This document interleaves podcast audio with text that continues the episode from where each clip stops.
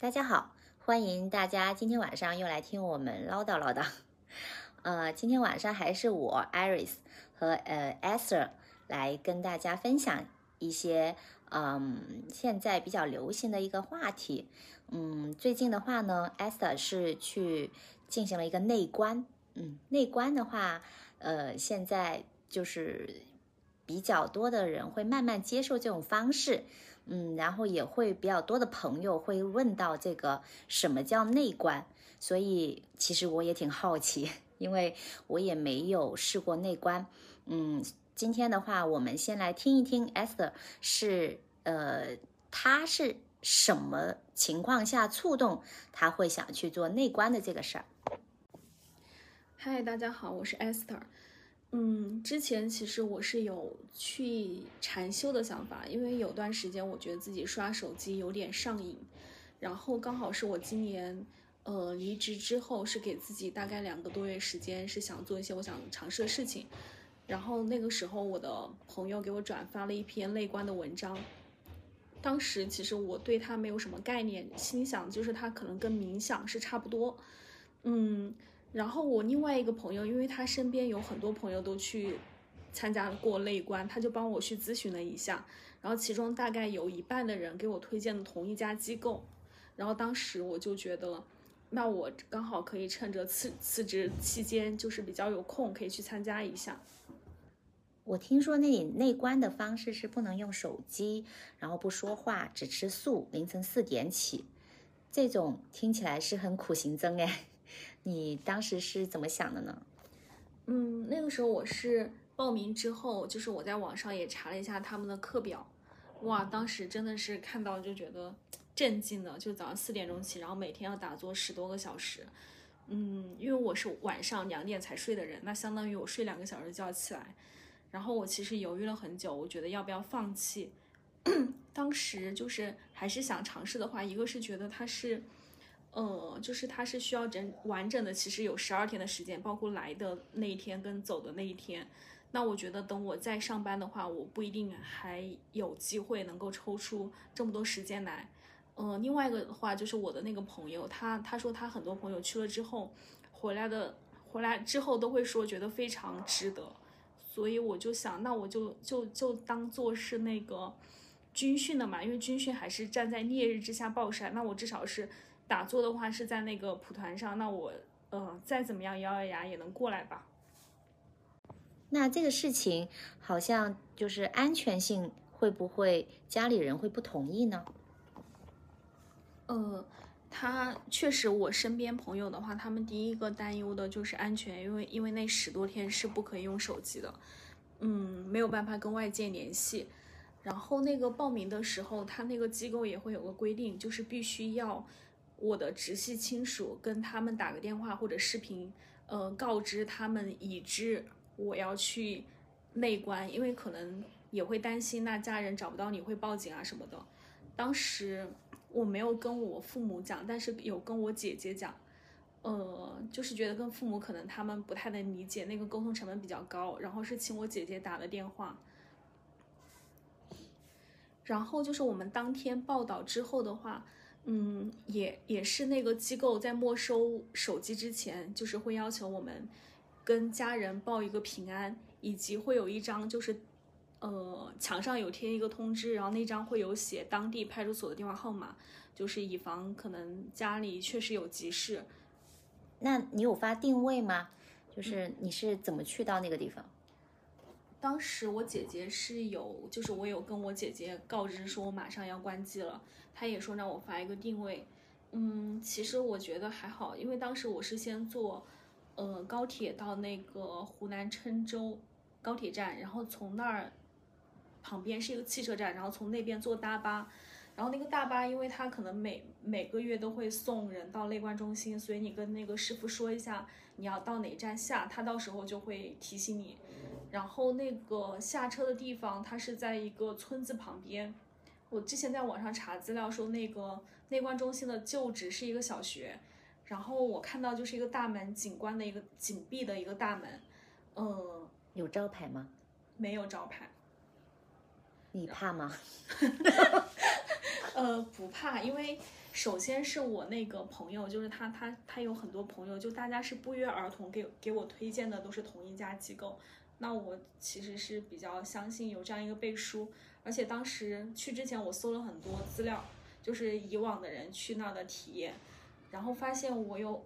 嗯，有些我关注的博主也去的是他们家，包括甚至我微信有一个朋友，他是去那家做的义工，然后我是还是前期做了很多调查，确定他是没有问题的。嗯，然后就进去之后，他就大门紧闭了，是吗？对，就是你要有人敲门，然后他会开门，然后迎接你，然后再把那个门关上。我觉得他们整个报道报道的那个流程是非常清晰有序的，就是那边接待我们的都是义工，然后比如那时候去的话，要先做呃核酸啊，就那时候也也可能怕会传染其他人，然后那个食物那些东西是要没收，包括那些书什么的，然后还有去看你的那个宿舍的。呃，房间号跟座位号，然后以及去领你的，嗯，床单被套，然后他们也会有那个详细的注意事项，就是会一项一项跟你确认，它是非常有序的。那是几人一间？嗯，可能每个房间不太一样。然后我们房间的话，就是它是相当于，我觉得有点像两室一厅的感觉，就是有一个大厅。呃，大厅再进去的话有两个小房间，然后两两个小房间是各有一张床，然后大厅的话是有两张床，然后我就是睡在大厅里。那洗手间是共用？呃，四就像我们四个人是有一个洗手间，然后一个洗澡间，还有一个晾晒衣服的阳台。条件的话有点像那种学校宿舍。旅馆。学校宿舍那还是 女馆的话还是更豪华一点。嗯，好吧。那你去到后好像是不能说话，那你跟宿舍的人都不讲话吗？嗯，我们是提前一天去报道，然后报道的那个时候下午还是可以讲话的，就是跟宿舍的人稍微聊了几句。嗯，到晚上的时候就是会正式通知这个时间点之后，大家是不可以讲话，然后也不可以有眼神对视，然后男女的话是完全分开的，就是从。那个大门进去之后，它是有相当于就是往上面走，呃，左边一条道，右边一一条道，它分别是到宿舍，然后就是比如说，有点男宾女宾，对对对，是就是 对男男宾女宾，就是那个区域是分开的，嗯，然后再上去，包括我们去食堂的话，它也是中间有隔开，就是男男区跟女区。呃，再到那个禅堂的话，也是分开坐的。那人多吗？大概有一百多个人。然后我大概数了一下，可能，呃，女性是男性的两倍。嗯，那参加的人都是什么人？嗯，有小一点的话，可能就是到最后一天的时候，就大家又可以说话了。呃，就发现有的人是大学生，他们可能暑假想来体验一下。然后我也看到有老人。然后有就可能跟我一样的那种上班族，还有一些，嗯，聊天的时候我可能听到老师，比如说什么病灶啊什么什么，然后也会说你们有一些吃药或者病的那个额外就是需要注意的地方是可以跟他们沟通的。那我我那时候才知道也有一些可能病人，那就是在这么多天里面，老师是每天都在上课吗？他不是上课，就是每天早上四点，就是我们是起床，然后每天可能他会分不同的打坐时间，比如四点半到六点半，呃，再是八点到九点，可能九点多到十一点多又有打坐，下午也是打坐，嗯，到晚上的时候就是会有一个小时听那个。一个多小时听那个葛英卡老师他的那个录音讲座，告诉我们第二天要怎么做。打坐的话是完全没有声音的打坐，对他，但是会有那个音频，就是指导，比如音频会说，呃，第一天就是前三天我们都是在观呼吸，他可能会说你要观察你的那个人。嘴唇上方、鼻子下方那个三角区，就是录音会引导我们，就是你要关注，就是我们现在进展到哪个阶段，然后你要做什么。然后老师的话，每天大概会有一个时间段会跟我们去沟通，就是我们会有两个老师，就是男宾那边有一个男的那个禅修的那个老师，然后我们这边有一个女的那个老师，他就会跟我们，比如。嗯，打坐结束之后会叫我们分批，呃，叫我们，然后问我们每个人的感受以及有没有一些困难。然后中午跟每天中午跟晚上都会有两个时间段，就是也是可以找老师单独答疑。那就是你还是可以跟老师交流的，可以跟老师交流，只能跟老师交流，其他人是不可以。然后如果还有生活上有困难的话，是可以找那个事务长。啊。但生活上基本上也不会有太多困难。我曾经遇到过困难，嗯，是怎么样的呢？嗯，就是之前讲我跟我是睡在大厅的，然后我对面是有一个姐姐，然后她睡觉的时候是属于那种动静非常非常大，我也我我从来没有见过人。就是他翻个身，我真的觉得像打雷一样轰隆隆。嗯然后可能那时候他也有点不适应，就是睡不着，然后就会不停不停的翻身。然后我就觉得我的脑袋那儿一直在那儿喳喳喳，就是那种轰隆轰隆的声响。就是，然后我本来就是一个睡眠不是那么好的人，就是完全，呃，早上我们要四点钟要起来，然后当时我觉得是前面两天都是有点失眠。然后到后面我是有点觉得这样持续下去，我可能坚持不下来，就去找了那个事务长。呃，我我其实讲的意思是想跟他说我能不能换一个房间。但是他当时就问我一个问题，他说你有没有跟老师聊？我当时就很惊讶，我说为什么要跟老师聊？嗯，其实我有找过老师一次，然后老师就说，呃，你的心要起。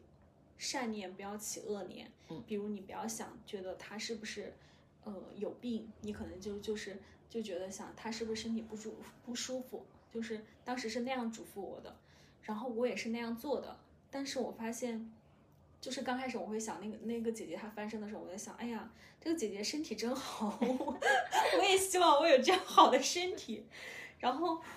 但是我试了，就再过过又过了两个小时，到可能凌晨十二点多一点多，然后他还在那儿不停的翻身，而且声音越来越剧烈，我就觉得我崩溃，我我没有办法起善念恶念，就只有一个念头，就希望说要么他睡着，要么我睡着，然后，所以那时候我去找事务长，事务长说你你为什么不去找老师？当时是觉得很奇怪，我觉得老师是管我们打坐的事情的时候，这种生活事情找老师有什么用呢？嗯，但是他就是很很很坚持，就说你你去找一下老师。然后那天我就预约了一下中午去跟老师单独提问。然后我们那个老师我我还挺喜欢他，就是他是那种穿着那种白色的，呃。衣服很宽松的那种衣服，然后他是满头银发，然后短头发，他脸上就是每次看着我们的时候，我觉得是两个表情，要么就是那种非常有爱、很慈爱的那种表情，但是有的时候又是会很严厉的，就是直接打断你，就是我觉得他有点像那句话怎么说的，金刚菩萨，就是可能该菩萨的时候就菩萨，该金刚怒目的时候就金刚怒目。然后那天我找他的时候，然后老师就是。他刚开始就是笑眯眯的就看着我，他就跟我说：“那个，呃，你的眼睛看到东西，然后你的耳朵听到声音，你就会辨别，立马会辨别这是正面的声音还是负面的声音，是我喜欢的还是不喜欢的。就是你要是觉得那是我喜欢的声音，然后就会心里起愉悦的感受；要是觉得是自己讨厌的声音，然后你会觉得起那种很厌恶的心。那他说，他说你那我们就可以试试，我就看到听到就是。”到此为止，我就不要再起反应了。然后等你要是被吵醒了，你就可以再等等会儿，等那个困意来了，就接着往下睡。然后当时就我觉得听那个话，就其实我还是觉得有点不太满意，因为我当时就就觉得说，嗯，我说我们在这样一个很有爱的环境下，为什么他不能就是稍稍考虑一下别人的感受？然后老师就一下子从刚开始那种笑眯眯的，就是变成那种非常非常严肃的那种表情，然后就跟我说，他说每个人的那个性格跟生活习惯都不一样，然后每个人都会选择最有利于自己的那个生活的方式，就是我们是没有办法去改变别人的，你只能是改变自己，然后就还是那句话，他会他会告诉我，就是我们。并不是，就是我们老是觉得我要做了坏事才是错的，但是其实我们起恶念的时候，就是我觉得，比如那几天，我真的是觉得那个人，那个姐姐，我觉得 就是感觉像满脸戾气，像不是不是那种善美，就是因为你太讨厌她了，就是然后老师就告诉我，那那我们就不要起那种恶念嘛，就觉得别人是坏人，然后我我那时候就是我觉得他是有点像那个当头棒喝的那种感觉。然后再再回去的时候，就每次那个姐姐可能她半夜，比如起来上厕所干嘛的，可能我们一般都是会小小声嘛，她就是那种脚步重重的，然后再使劲儿，就我们可能会冲，就是用盆接水，她就是可能按那个水闸，然后整个楼在那动震的时候，以前我就会特别特别生气，然后那那时候就就在想，我就想象我的心它是一个房子，然后那个房子它不管是风吹啊还是有声音，它都是。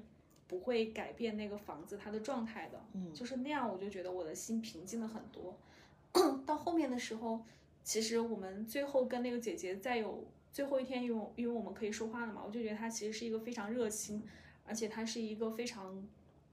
打扫，就是卫生，其实是帮了大家很多人的那样一个人。但是前前面可能因为我的偏见，我就会觉得哇，这是一个不好的人。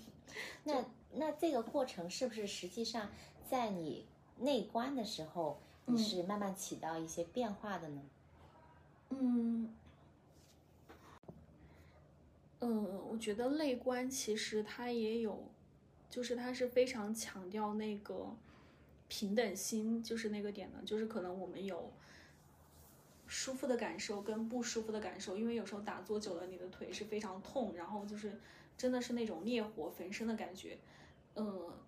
正常情况下，我们会想要逃避，或者说就是打坐时候脸上很痒，那就会想要抓一抓，但其实是不让动的，全身都不能动吗？它会有一个适应期，比如前三天的话会会说那尽量不要动，但如果你实在难受，你可以变换一下姿势。然后前三天是光呼吸嘛，就是到第四天的时候，后面会我我有点不太记得，就是到后面的时候会会说那我们尽量是不要动。就是让你的身身感受自己身体的变化，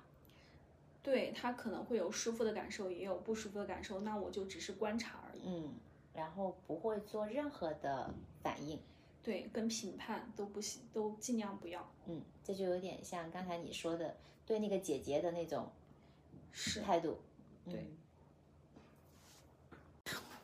那你那你每天打坐这么久，嗯。你的心就是会不会觉得这个太难了，或者是你有没有感受到一些奇妙的感觉？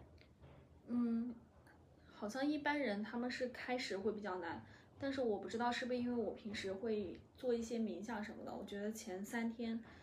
就是是光呼吸的时候，对我来说还还算比较顺利。然后我觉得很奇妙，就是呃，你观呼吸能观到什么？比如就是说，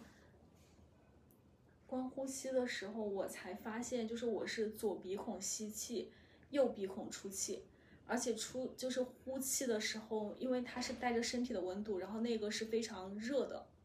那个气流是很热，但是平时完全就是这么多年是一点都没有觉察到，但那时候就是打坐的时候，你第一天、第二天、第三天，你慢慢会感觉到，哇，那个。气流它的热度温度那么明显，为什么以前是没有观察到？就是前三天我觉得他是在做练习，练习我们对那个身体，呃敏锐的一个察觉。嗯，然后到第四天的时候才是说我们真正进入到内观，就是从头到脚，再从从脚到头，就是一寸寸的观察身体的感受。它会帮助你去想象说，你观察你的头。然后到身体哪个部分，然后再到脚，这样吗？呃，也不是想象，可能平时我觉得，比如以前，可能我觉得很多我去学游泳的时候，然后那个教练会跟我说，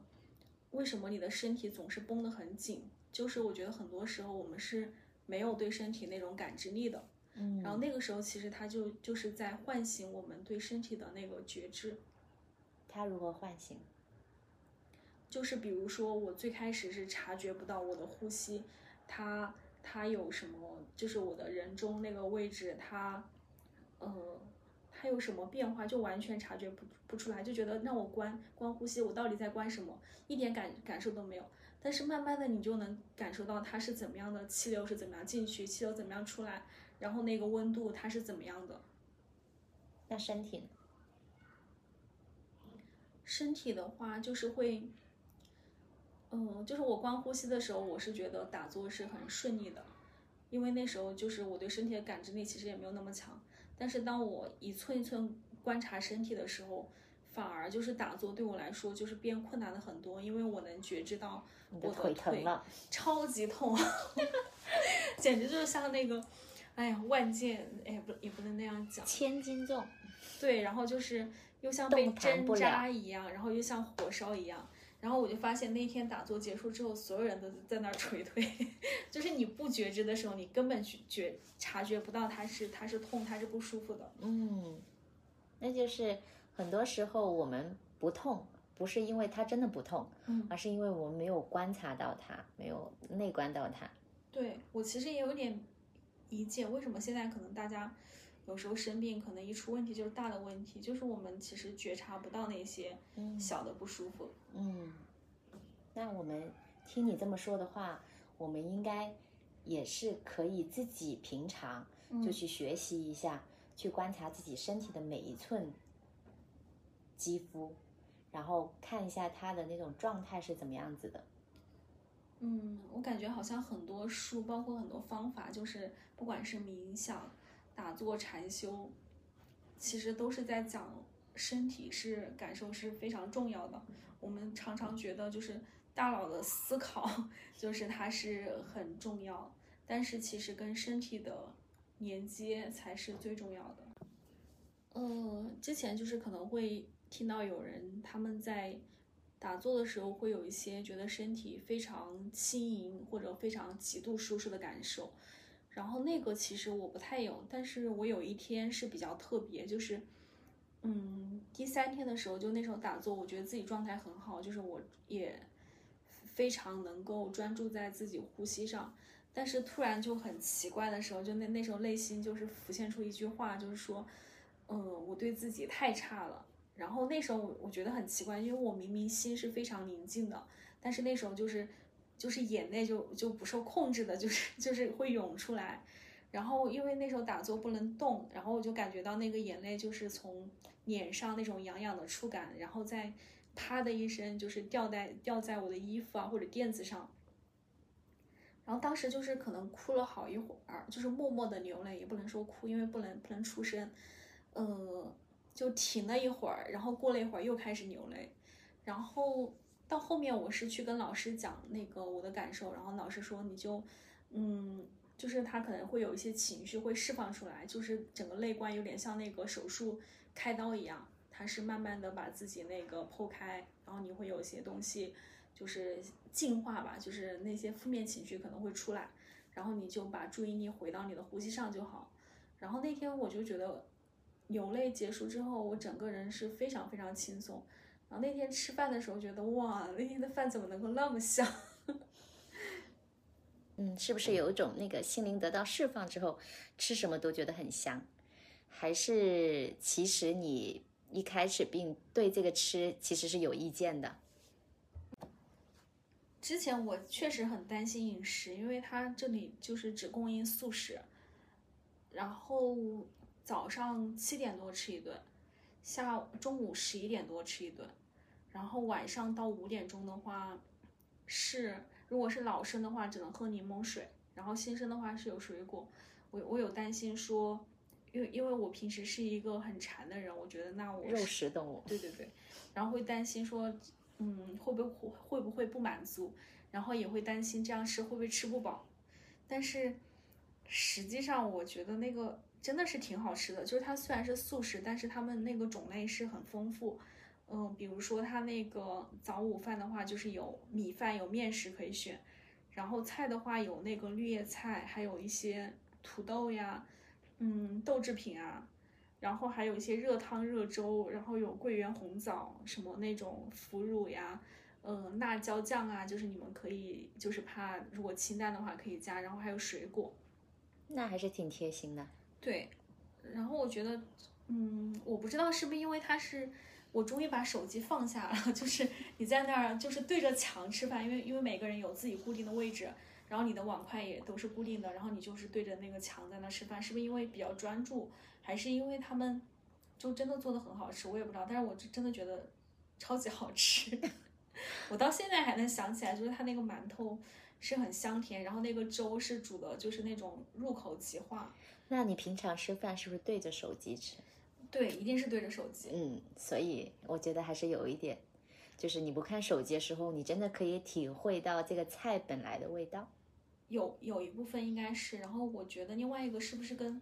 做菜人也有关系？因为做菜的人是义工，就是比如有的时候我可能点外卖，有时候吃到非常难吃的饭，就觉得那个人是不是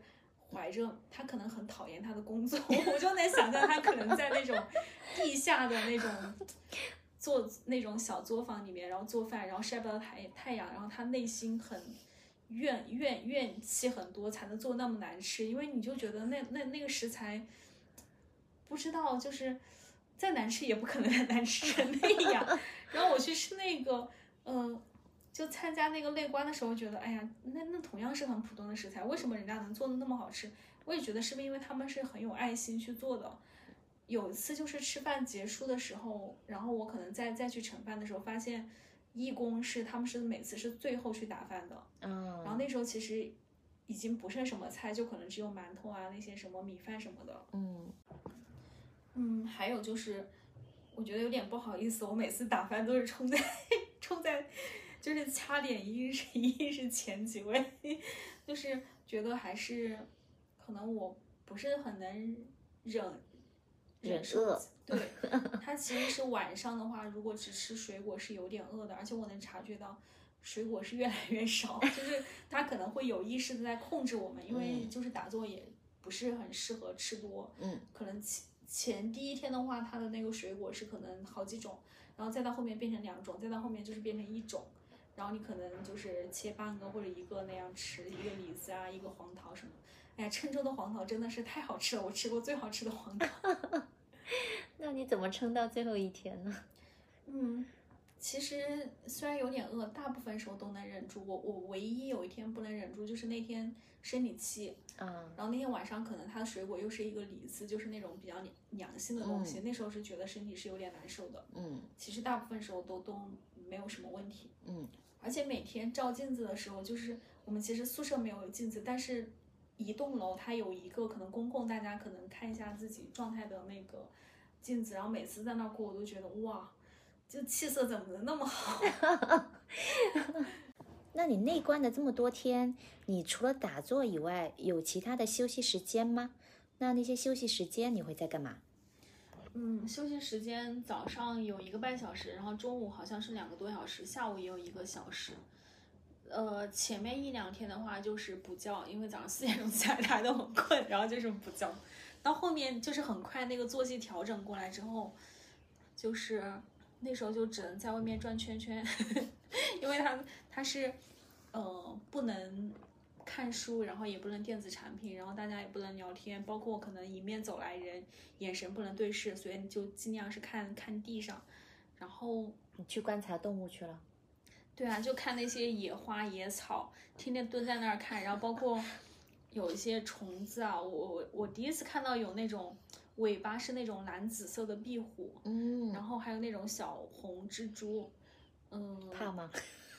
它很小很小，然后还有那种蜜蜂，就是我因为我每天会端着个保温杯，然后那个蜜蜂它会以为我的杯子上是真的花朵，然后就会一直围着我的杯子转，然后我还看到有一只。墙上有一只那个蝉，就是蜕下的那个壳，就是非常精细。然后到那个我才知道为什么叫金蝉脱壳，因为它那个壳就是金色的。嗯。然后印象最深的就是我们那个禅堂门外，它有那种非常矮的树。我不知道是不是因为因为那个小鸟，它是能够察觉到我们那边的人是对大家就是内心是比较平和的。所以我第一次看到那个小鸟在那么矮的树上就是筑巢，然后就可能那个树就比我的，就估计两米左右，嗯，然后那个小鸟就是我还数了一下，它筑巢的时候就是差大大概二十秒，就是它会衔一根草或者是那个小枯枝飞回来，因为太无聊了，就在就就是这种事情，它已经是你当天的那种高光时刻，就是你遇到一个虫子已经是非常开心了，嗯。还有就是每天看那个山嘛，因为那个我们郴州在大山里，然后它那个山是非常好看的。我就觉得它有的时候天晴的时候，就就上面你就觉得一棵树的那个轮廓都能看清楚。然后下雨的时候就觉得像那个水墨画一样。刚开始真的是觉得挺开心，觉得哇，我在这待一辈子就好了。然后我觉得是到第六天的时候，我就真的是你你把所有那些东西都已经看看看过了，然后看腻了。它也没有那么多虫子，你每天能够遇到，就就觉得那那时候觉得开始觉得非常无聊，然后，然后那天我我真的记得我把我的箱子所有东西都倒出来，然后重新拟了一遍，嗯，然后把我的床单都好好铺了一遍，就是铺的非常一个褶儿都没有，然后发现我还有一个多小时，当时真的是觉得，就是很想去那种，就就很羡慕义工，之前我都觉得义工很可怜，因为他们。每天就是那么繁重的打坐，其实十多小时很很辛苦，他们还要去给我们服务我们啊，去做饭啊，去各种打扫清洁什么的。当时我就很羡慕他们，我说，哎，就是能让我做点事情就好了，因为没有事情做就没有那么想象的那么那么开心。就是你们不能带笔带纸去做一些，不可以。嗯，他就是想让，嗯，不要因为那些。就是可能会想故意想要记录那种心，反而去忽略了我观察我内心。嗯，对。那那怎么办呢？当时也是，我觉得是内观，就是他可能给我的那个启发吧。因为内观就是老师一直会强调那个平等心，就是你好的感受、不好的感受，就是比如之前可能没觉得痒是没有办法忍受的，但是后来发现，你就你就在那观察痒。它其实过几秒钟就过去了，然后我之前痛经我是要吃药的，然后那次我就尝试了一下，我不吃药，然后就观察它，就发现它那种痛好像也没有到不能忍受的程度，就是，然后当时就想，那如果刚开始的时候我有新鲜期，觉得很享受的时期，那肯定也会有无聊期，那无聊期可能它又会慢慢变成适应期，就它一定会过去的，而且又觉得它。如果我要是排斥那个时期的话，可能他会更难熬。就像我当时很排斥那个姐姐发出声音，他反而我会更睡不着。那我就想，那我就观察那个无聊是一种什么样的状态就好了。就是当我接纳之后，他就就好了，就没有那么难熬了。嗯，这个方法挺好的。你熬过了最难熬的那时候，然后就到结束了。那结束的时候是怎么样结束的？嗯，其实第十天上午的时候我们就可以说话了，然后大概中午的时候就可以拿手机了。就是我觉得他们也很贴心，就是觉得如果你十天完全不跟外面接触，然后你呃第十一天早上就大家就是可以回家了嘛，那你可能直接接触到社会，可能那么大量的信息跟噪音可能会接受不了，所以第十天会有会让我们有。可以接触外界信息以及彼此交流的机会。你拿到手机那一刻激动吗？超级激动，就是我看过有人分享，他说其实那时候对手机没有什么渴望。我觉得我还是 挺开心的，就是开始跟跟身边的，然后也会有一些朋友发消息，包括我姐姐说她你要是再不回消息，我要报警了，就就是会非常开心。然后第十一天的话，我们早上也是照样打坐，然后接着就是大家所有人，就是会分派去打打扫里面的卫生，然后就是大家回那个回去坐大巴的路上，我觉得很有意思。然后那个售票中心他们很奇怪，就是，呃，我们是要去在网上买的票，然后去那个售票中心换实体的票，实体的票，然后他们中心的人就告诉我们不用换票，你们直接上车就好。但是我们上了车之后，那个验票员又不认不认，一定要我们下去换实体的票。然后下面的工作人员说你们不用换，你们就上去。我们就是绕了三四个来回，然后他们就是因为他们自己可能有内内部有有那种什么拉帮结派什么，所以他们就一方认一方不认，就是老是折磨我们。然后那个我们有个女孩，就是她是那种很典型的那种湖南女孩，就是那种脾气可能也是比较暴躁那种，就很好笑。她说我当时一拍桌子，我正要 怒火，正要这样大骂他们的时候，突然就是想到那个泪观，就是她就说我我那种平观察。呃，不是，就是我观察了一下我的呼吸 跟身体，然后我的那个怒气就平息了，我就没有骂他们了。然后后面那个女孩，她就她就出来，就是因为司机也不肯查票嘛，她就她就出来，她就挨个充当那个就是帮大家查票那个角色，然后就笑眯眯的，我就觉得很好笑。然后那时候我是没有直接回来，我先去长沙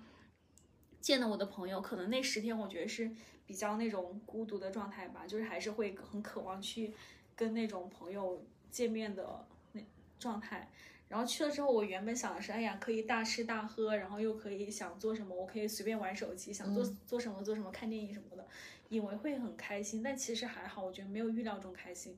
反而我那时候。呃，做内观的时候，我前几天我我我是没有想到，就有时候我能察觉到我的脸上是那种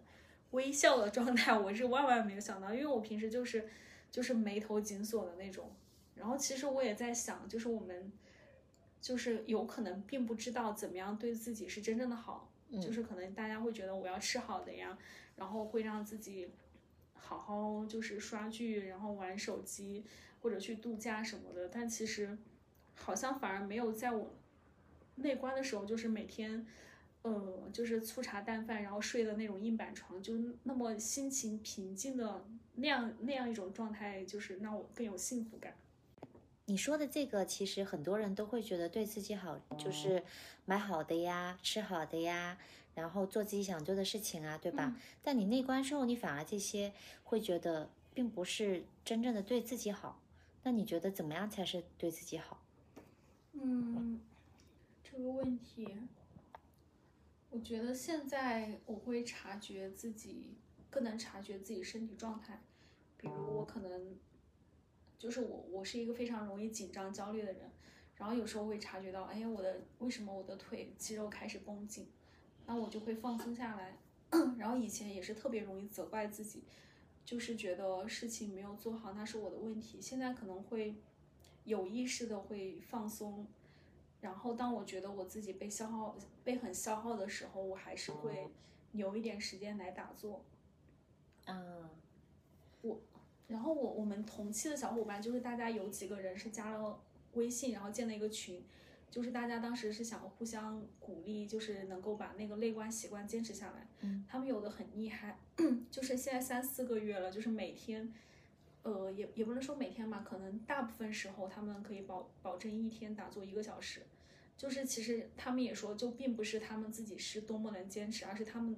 而是他们能够察觉到，就是内观带给他们的好处。嗯，我大概能理解了，就是说我们现在那种所谓的对自己好，实际上是外在，嗯，就是外在的，我要吃什么，去买什么，然后去做什么，嗯嗯，但是其实并没有关心自己内心。的东西，所以身身体跟心都很重要。嗯，所以这才叫内观。因为在很多人的想法里面，就是呃，他们关注的会更多的是自己的欲望，就是我要吃什么，买什么，然后呃，做一些自己想做的事儿。但是实际上，他并不知道怎么样去与身体建立一个就是。关系就是没有观察到自己内心和身体的一些变化，他只会是在自己生病的时候去关注到，但这个生病的话，他也只是关注到这个病，他会去研究这个病怎么去解决它，但并没有说是想到他的内心跟身体这个有什么关系。你好厉害呀！就是你没有去内观的，我感觉你完全已经参透了他的。嗯，我觉得内观它也真的是，就是听着很玄，但是他们它其实是一个非常强调实践的一个方法。就我其实也是到最后课程到最后，我觉得我才大概明白内观是什么意思。就是当我们对外界就是升起那个感受跟意念的时候，我们的呼吸跟身体它其实是会起反应的。嗯，但我们平时可能那种反应是观察不到的。但内观其实就那我们就是在观察我们的呼吸跟身体感受的时候，那种情绪跟意念就会失去原有的那种爆发力，然后我们内心就比较容易平和。我也是可能做内观，我觉得我才能察觉到，就是当我焦虑的时候，我内心是那种大山压顶的那种状态，然后我每次暴露的时候，就是那种胸口会有一种。烈火焚烧的感觉，但以前是完全不会察觉到，就真的那些情绪，它是释放之前，它先是在伤害你自己。嗯，对的。